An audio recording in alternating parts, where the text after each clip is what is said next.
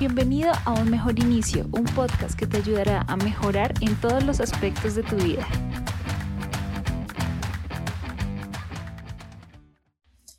Hola, te doy la bienvenida a Un Mejor Inicio. Mi nombre es Katherine y hoy vamos a hablar sobre los hábitos emocionales poderosos que te cambiarán la vida. Bueno, bienvenidos 2023. Este es el primer programa que grabo en el 2023 porque el programa pasado eh, lo grabamos con Mafe en el año 2022. Entonces, pues bienvenidos a este programa, podcast para las personas nuevitas. Les agradezco mucho por estar aquí. Para los que ya llevan siguiéndome un montón de tiempo, también les agradezco mucho por estar aquí. Y ustedes hacen parte de ese porcentaje de personas que quieren mejorar y que quieren mejorar emocionalmente, porque créanme que los hábitos emocionales uno los subestima y son necesarios para la vida. El día de hoy les voy a hablar sobre esos hábitos que me han cambiado a mí la vida, que ayudan muchísimo a la gestión de emociones, que ayudan a conectarse con uno mismo y a comprender sus propios estados de ánimo. Entonces, ¿por qué es importante? Porque las emociones que tenemos a diario a veces no sabemos ni siquiera cómo las podemos gestionar, cómo eh, pues hacer como para que nos sintamos mejor cuando estamos pasando por un momento de ansiedad, por un momento de tristeza, por un momento de, de decepción y a veces el hecho no es como olvidar lo que estamos sintiendo o dejarlo para después, sino poder gestionarlo. Y de esa misma manera también eh, cambiar esa perspectiva que tenemos de la vida. Entonces, pues esa es la idea. Hay un primer hábito que siempre se los menciono en el Instagram, que es el agradecimiento. Y también lo he mencionado aquí en el podcast. El agradecimiento sí lo podemos llamar como un hábito emocional porque cuando uno está agradeciendo por lo que sea que esté agradeciendo, uno se siente mejor. Y es un hábito que a veces uno lo hace solo cuando está feliz. Entonces, ay, no sé, encontré trabajo y estoy demasiado agradecida, pero ¿qué pasa el otro día? Ya uno se acostumbra. O algo bueno me pasó el día de hoy y me siento increíblemente agradecida por esto, pero ¿qué pasa mañana? Se nos olvida.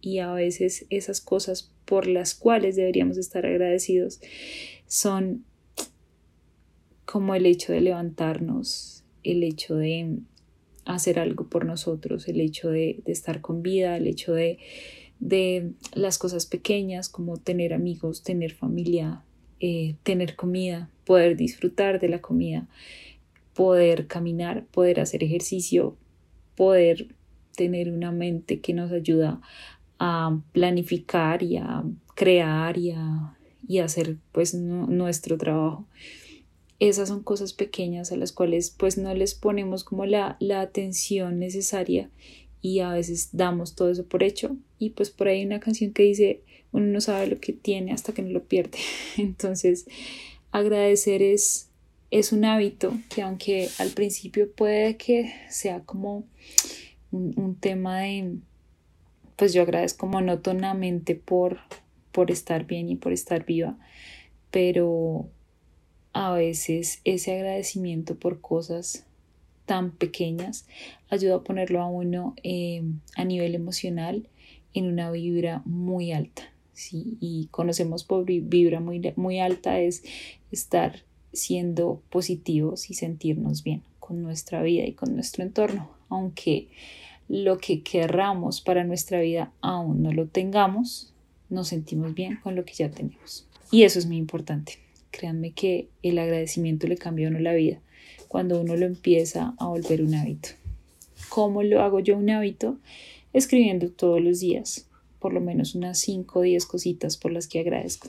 Y créeme que esa lista se va a ir creciendo, va a ir aumentando todos los días, porque cuando uno empieza a ver las cosas pequeñas, cosas increíbles empiezan a pasar. Y entonces uno tiene por qué agradecer y hay muchas cosas por las cuales uno no puede agradecer, por mi pareja, por mi mascota, por mi mamá, por mi papá, por mis amigos, por mi trabajo, por el dinero, por la comida, por el techo, por vivir, por mi cuerpo, por mi salud. Y bueno, digamos que yo sé que todo el mundo tiene cosas por las cuales agradecer, eh, cosas por las que está orgulloso, aprendizajes que ha tenido que vivir y que lo llevaron hasta donde está.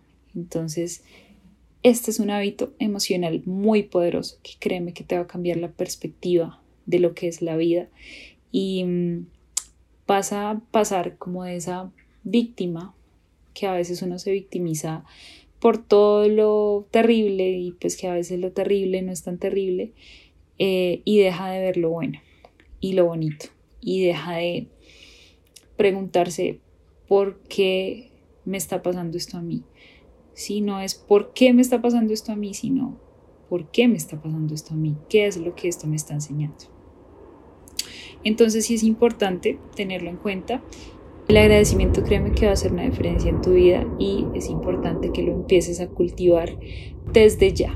No importa si empezaste un poquito tarde, pero hazlo. Hazlo una semana y me cuentas cómo te va y verás que eso va a cambiar mucho la forma como ves la vida y vas a ver un poquito las cosas más bonitas. Y esa tormenta que a veces uno ve y que uno dice como hoy me levanté con el pie izquierdo y todo está mal, va a dejar de existir. Sí, eh, es muy probable que te vuelvas una persona más, más que positiva, más agradecida y más optimista.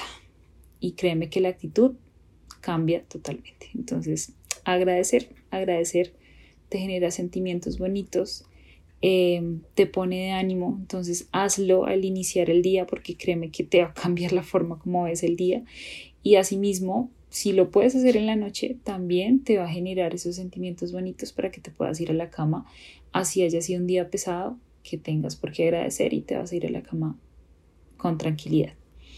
Otro de los hábitos emocionales que me parecen súper importantes son las emociones, hacernos familiares con nuestras emociones. ¿Y esto qué quiere decir? Que a veces uno no sabe cómo se está sintiendo en realidad. Uno puede estarse sintiendo frustrado, triste, desganado, eh, depresivo, mm, con rabia, con odio, con envidia y bueno, eh, por múltiples, pues digamos que em, situaciones uno puede llegar a sentirse pues mal, pero también puede llegar a sentirse muy bien. Entonces, eh, el tema de hacerse familiar con las emociones también hace parte el escribirlas. Si hay algo que se ha popularizado mucho, que es el journaling, y es como escribir por qué agradezco, cómo me estoy sintiendo o cómo me quiero sentir y por qué me estoy sintiendo así, o qué puedo hacer como para cambiar eh, la forma como me estoy sintiendo si no me gusta, ¿sí? Entonces, pues escribir tus emociones o por lo menos hacerte familiar con ellas ayuda a que puedas gestionarlas, ¿sí? ¿Y cómo las gestionas?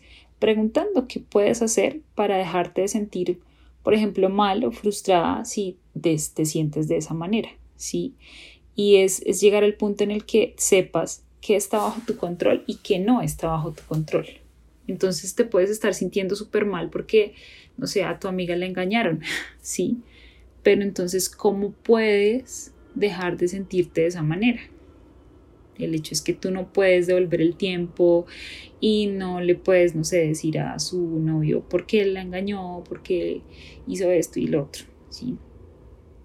la cuestión es, ¿qué puedes hacer? Darle apoyo emocional, acompañarla, cuidarla, ¿sí? Puede que te estés sintiendo mal porque, no sé, alguien mm, te hizo sentir mal con alguna palabra. Y entonces ahí entras a analizar qué es lo que realmente te dolió de esa situación. Si esa persona te dijo que, no sé, estabas mal vestida, ¿qué es lo que realmente te dolió? ¿Sí? ¿Qué puedes hacer para cambiarlo? ¿Sí? Eh, o qué tan importante es la opinión de esa persona. Es como hacer es, todas esas preguntas que a veces pues uno necesita para poder gestionar a sí mismo esa emoción. Entonces es importante poder escribir tus emociones, pero si no te queda tiempo, pues también hay otra cosa que yo utilizo y que me funciona y es poner un recordatorio unas tres veces al día que me diga cómo me estoy sintiendo y yo responderme cómo me estoy sintiendo. Entonces, si en la mañana me estoy sintiendo cansada porque ya tengo mucho que hacer y no sé ni siquiera por dónde empezar, ¿cómo me estoy sintiendo? Me estoy sintiendo agotada, frustrada porque no sé qué hacer. Listo, ¿qué puedo hacer para cambiarlo? No, voy a organizar mi tiempo, eh, voy a escribir como un listado de cosas que tengo que hacer y voy a darle prioridad a las tareas, ¿sí? Entonces, de esa manera tú puedes gestionar esa forma como te sientes. Y los pensamientos intrusivos que a veces llegan y te dicen, es que tú no eres capaz, es que no sirves para nada, es que esto no es para ti, es que no vas a poder triunfar, no vas a poder lograr, pues se van a ir porque simplemente ya con el solo hecho de decirte, me estoy sintiendo de esa manera, ¿qué puedo hacer para cambiarlo? Pues tú misma te vas o tú mismo te vas a ir respondiendo y asimismo tomando acción sobre esas emociones. Si es algo que tú sabes que no puedes controlar, cuando tú te preguntas qué puedo hacer para cambiarlo, pues no, no puedo hacer mucho porque es algo externo. Listo. Entonces, puedo aceptar la forma como me siento, pero también acepto que no está bajo mi control. Acepto que no está bajo mi control y lo dejo ir. Entonces, obviamente, yo sé que de aquí a la acción de, de decir cómo lo dejo ir a de verdad dejarlo ir, pues puede pasar bastante, pero créeme que poder por lo menos saber cómo te sientes y qué es lo que puedes o lo que no puedes hacer al respecto, ayuda a que puedas gestionar esas emociones y pues que esos pensamientos intrusivos que llegan a tu cabeza y que te hacen sentir peor, pues deje de pasar. Entonces, esta es una muy buena práctica. Tanto escribir tus emociones como colocar un recordatorio y tú mismo hacer el ejercicio en tu cabeza. El tercer hábito emocional poderoso es practicar el mindfulness. ¿Qué es el mindfulness? Es el momento presente y es el hecho de que nosotros solo tenemos este momento, porque mañana no sabemos qué puede pasar y el pasado ya pasó. Entonces a veces nos preocupamos por lo que pasó en el pasado, que es algo que no podemos cambiar y eso nos frustra, pero es algo que no podemos cambiar. Al pasado solo debemos ir a recordar cosas bonitas o a aprender de los errores. Sí, porque arrepentirnos pues es una práctica que finalmente no es pues digamos que lo más productivo porque pues ya, o sea, nos arrepentimos, pero ya pasó, ya no podemos hacer nada. Y ir al futuro Mm, o pensar en lo que puede pasar en el futuro, normalmente uno piensa en lo malo porque nuestro cerebro está programado para pensar en lo malo porque venimos de, de la supervivencia de nuestros ancestros. Em, entonces por eso pensamos como en todo lo malo que podría pasar. Pero la realidad es que no sabemos qué puede pasar en el futuro. Obviamente, planificar qué podemos hacer o cómo vamos a estar o tener objetivos es algo que nos llena y pues nos genera digamos que, mm, no sé, motivación, disciplina y todo este tema. Pero en realidad, ¿qué es lo que tenemos en este momento? Tenemos nuestro presente y vivir en el presente es una de las prácticas, las mejores prácticas para dejar el estrés a un lado, poder enfocarnos en lo que estamos haciendo, eliminar la ansiedad y estar mejor con nosotros mismos y con la vida que tenemos. ¿sí? Entonces, el mindfulness es precisamente para eso, para recordarnos que el presente es lo único que tenemos. ¿Y cómo lo podemos practicar? Estando o siendo presentes. Hay varias prácticas que son muy sencillas que puedes empezarlas a practicar para que te enfoques en el ahora, si es en lo que estás haciendo en este momento. Entonces, por ejemplo, una práctica puede ser eh, al momento de cepillarme los dientes, voy a enfocarme en la manera como me los estoy cepillando, cómo se está sintiendo mi cuerpo en este momento, qué estoy haciendo con mi cepillo, en lugar de poner el celular y mirar un video mientras nos estamos cepillando los dientes. Sí, es una muy buena práctica para conectar con el momento presente. Otra práctica es, por ejemplo, hacer ejercicios de respiración. Entonces, contar. Inhalo 1, exhalo 2. Inhalo 3, exhalo 4. En ese momento en el que tú estás contando tu respiración, estás conectando con el ahora porque es lo que estás haciendo. ¿Sí? Cuando, por ejemplo, tú vas caminando en la calle, también puedes practicar mindfulness y es contar los pasos. Entonces, vas caminando, entonces pie derecho uno, pie izquierdo dos y también te vas conectando con lo que está sintiendo tu cuerpo al pisar o al, hacer cada pisada, ¿sí? Entonces, no sé si la forma como camines, si, si punta talón, entonces tú vas enfocándote en qué siente tu cuerpo al dar cada paso y los puedes contar para que no te distraigas. Sí, otra forma también es en el momento en el que no se te sientas estresado, te sientas ansioso, comenzar a visualizar algo que llame tu atención. Por ejemplo, si tienes un cuadro al frente, comenzar a visualizar o bueno, a revisarlo detalladamente. Entonces este cuadro tiene unos bordes negros, la pintura eh, tiene unas figuras de color azul, de color rojo, de color blanco, tiene una casa al fondo, tiene un paisaje Em, de, un río, eh, hay una pareja y bueno, digamos que comenzar a detallar esos objetos que tienes alrededor. Esto también te sirve a conectar con el momento presente. Hay muchas formas. Como te puedes dar cuenta, puedes estar enfocándote en el momento presente cuando estás trabajando, porque estás enfocado en lo que estás haciendo. ¿sí? Y eso a veces hace que también la mente deje de rumiar tanto. Eh, y pues digamos que la ansiedad en ese momento no debería aparecer porque estás desenfocado o enfocada en el momento, en lo que estás haciendo, en cómo te estás sintiendo y es una práctica que créeme que ayuda un montón para vivir el ahora. Y en el ahora no hay ni arrepentimiento, ni sufrimiento, ni ansiedad. Si en el ahora es lo que está pasando en este momento y cómo te estás sintiendo en este preciso momento, que por ejemplo puede ser escuchando un podcast. Si estás acostado, escuchando simplemente la voz de la otra persona, estás practicando mindfulness y es una muy buena práctica. Lo puedes hacer con música, con respiración, no sé, eh, utilizando aceites esenciales como para oler, respirar ese olor, enfocándote en el olor, eh, y bueno, digamos que hay muchas prácticas, comienza a hacerlas, em, a establecerlas en tu rutina diaria y créeme que son hábitos emocionales poderosos que te van a servir un montón para gestionar esas emociones y, y aprender a vivir en el momento presente. Otra de las prácticas emocionales que ayudan un montón es la meditación. La meditación es otra práctica mindfulness. Lo que pasa es que la meditación pues se hace un poquito más compleja porque uno se sienta, cierra los ojos y está con uno mismo y con la mente llena de pensamientos durante, no sé, un rato, 15, 20 minutos. Y pues obviamente el cuerpo comienza a incomodarse, te empieza a rascar la oreja, em, no sabes qué hacer y pues finalmente te vas a encontrar con pensamientos que te van a llevar a otro pensamiento y a otro pensamiento y vas a sentir que no hiciste absolutamente nada, que simplemente te sentaste a pensar en qué iba a pasar mañana o en lo que pasó ayer o en que en la serie que estabas viendo.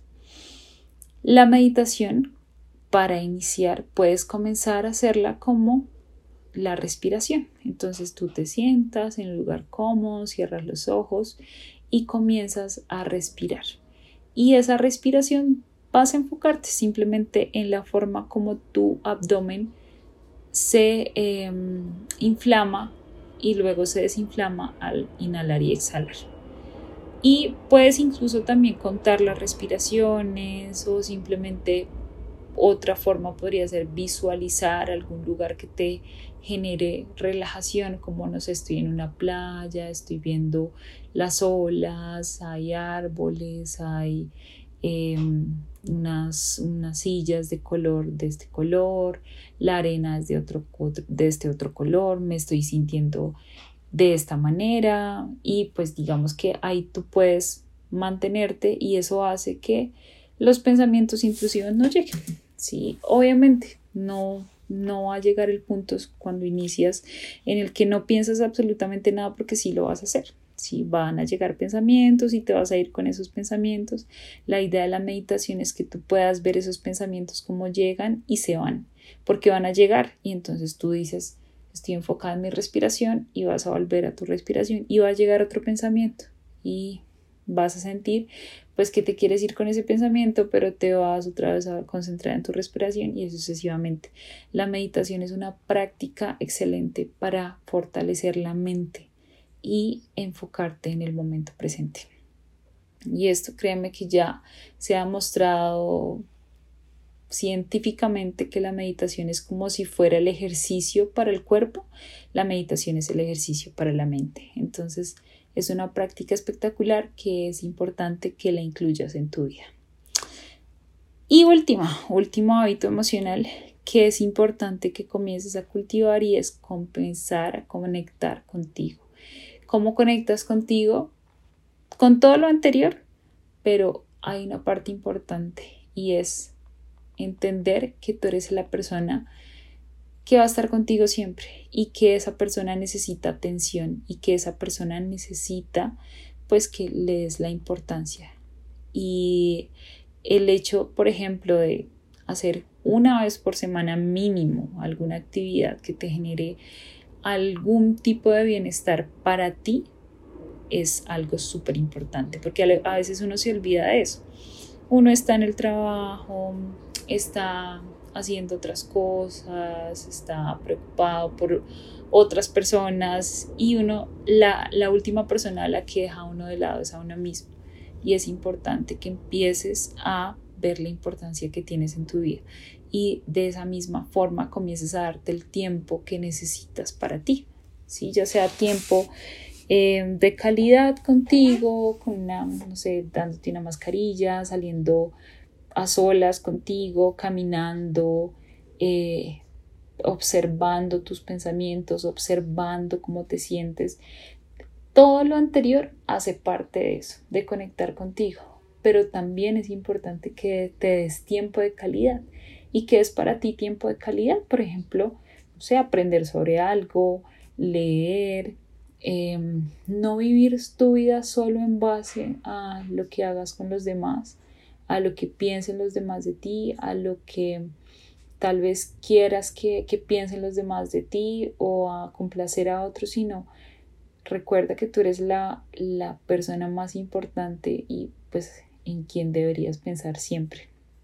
Entonces, en base a esto, conectar contigo tendrá que ver con todas las actividades que te guste hacer, que quieras hacer contigo, que te fortalezcan a nivel personal a nivel emocional, porque va a llegar un punto en el que si no estás con una pareja o si no sé, eh, te sientes sola, pues la idea es que eh, esa, esa conexión contigo haga que tú no te sientas sola, que tú sepas que tú eres tu mejor compañía, que tú tienes demasiado valor y que puedes ser feliz contigo. Entonces, esta parte de conectar contigo tiene mucho que ver con tu estado emocional y pues obviamente con lo que hagas o decidas hacer cada día. Entonces, pues lo que te digo, hay, hay muchas prácticas que puedes realizar para esto.